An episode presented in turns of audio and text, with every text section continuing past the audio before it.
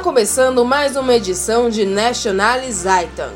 Eu sou Ilza Hermann e ao meu lado está Max Vanderburg. 30 de abril de 1973. O grande líder desse século está morto. No início dessa noite, nosso Führer Adolf Hitler foi alvejado dentro do cinema no qual assistia à estreia do documentário My Camp. Quem traz maiores informações é a repórter Liesel Miminger. Por volta das 7 horas da noite, o líder da União das Repúblicas do Terceiro Reich chegou ao Cine Leiben acompanhado da co-presidente Nikita e membros de seu governo. Uma câmera de segurança captou o momento em que o incêndio começou, pouco antes das 7 e 20 da noite. E imagens chocantes de membros do grupo rebelde metralhando Führer foram captadas por repórteres aqui presentes, mas não devem ir a público para poupar a população. A identidade dos atiradores ainda não foi descoberta. O que se sabe até o momento é que a ação foi orquestrada pelo líder da resistência comunista George Bush, que recentemente anunciou sua união com a filha caçula de Hitler, Eva Braun. A inteligência da União acredita que Eva tenha fornecido informações particulares ao marido. Hitler declarou na semana passada que jamais aceitaria a união da filha com o jovem rebelde. Por agora, nos resta saber o que a provável nova líder irá fazer em favor da URTR. Novas informações sobre a tragédia ainda nessa edição ou em qualquer momento da nossa programação. E nesse dia branco para o RTR, o National Zeitung relembra a trajetória de nosso amado e carismático líder Adolf Hitler. A reportagem é de Hans Hubermann. Em 1944, os Estados Unidos planejaram um ataque surpresa desembarcando na Normandia. Porém, o Serviço de Inteligência da então União das Repúblicas Socialistas Soviéticas, aliado ao serviço da antiga Alemanha nazista, estavam preparados para o ataque.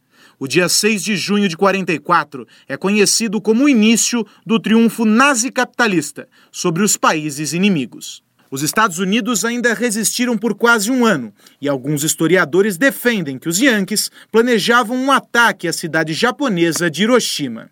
O plano nunca foi comprovado, e Hiroshima é hoje o mais influente polo tecnológico do mundo. Em 1945, o então presidente Yankee, Harry Truman, com o país sob constante ataque dos exércitos de Hitler e Stalin, anunciou sua rendição e abriu caminho ao que muitos dizem ser hoje a nação mais forte da história, sendo maior até que o Império Romano. Após o triunfo, os líderes do nazi-capitalismo não demoraram a unir suas nações e criar a nossa amada URTR. Desde os primeiros anos de sua criação, a União apresentou prosperidade e um lar acolhedor a todo aquele que não fosse inimigo das nações durante a guerra ou loiro de olhos claros. Confira agora a segunda parte da reportagem, ainda por Hans Hubermann. Hitler e Stalin uniram suas nações em 1945. A Alemanha e a União das Repúblicas Socialistas Soviéticas se tornaram uma, a União das Repúblicas do Terceiro Reich. Mas os líderes não ficaram conhecidos apenas pela força política, mas por suas personalidades simples e o bom humor, sempre ligados a obras comunitárias e à defesa dos direitos humanos.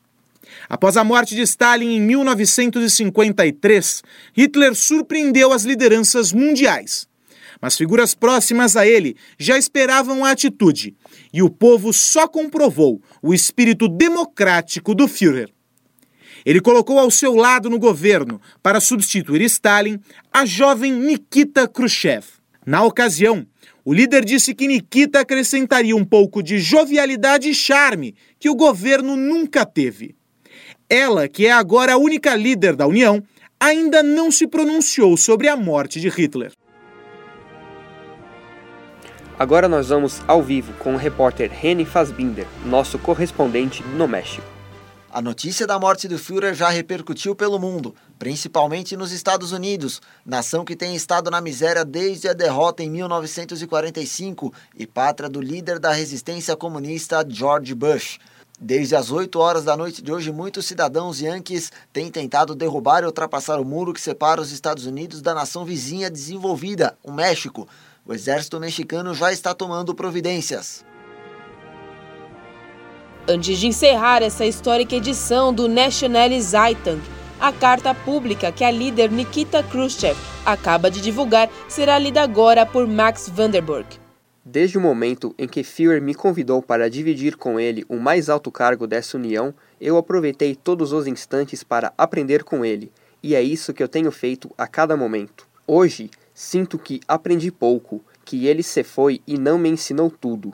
A verdade é que a única maneira de me sentir segura nesse momento seria se ele tivesse me ensinado a ser ele, mas isso jamais seria possível. Nessa triste noite, o que posso fazer é promover ao meu povo, a cada filho da URTR, que governarei da melhor maneira e serei sensata na escolha do meu companheiro nesse governo. No entanto, devo declarar a todos que algumas coisas já devem ser modificadas. Muitos anos se passaram desde que a União se formou e se concretizou, e eu já não vejo necessidade em rivalidades. A partir de agora, todas as pessoas são bem-vindas à União das Repúblicas do Terceiro Reich, independente de olhos claros ou não, cabelos claros ou não. Hoje, eu, Nikita Khrushchev, dou voz de comando à liberdade de expressão.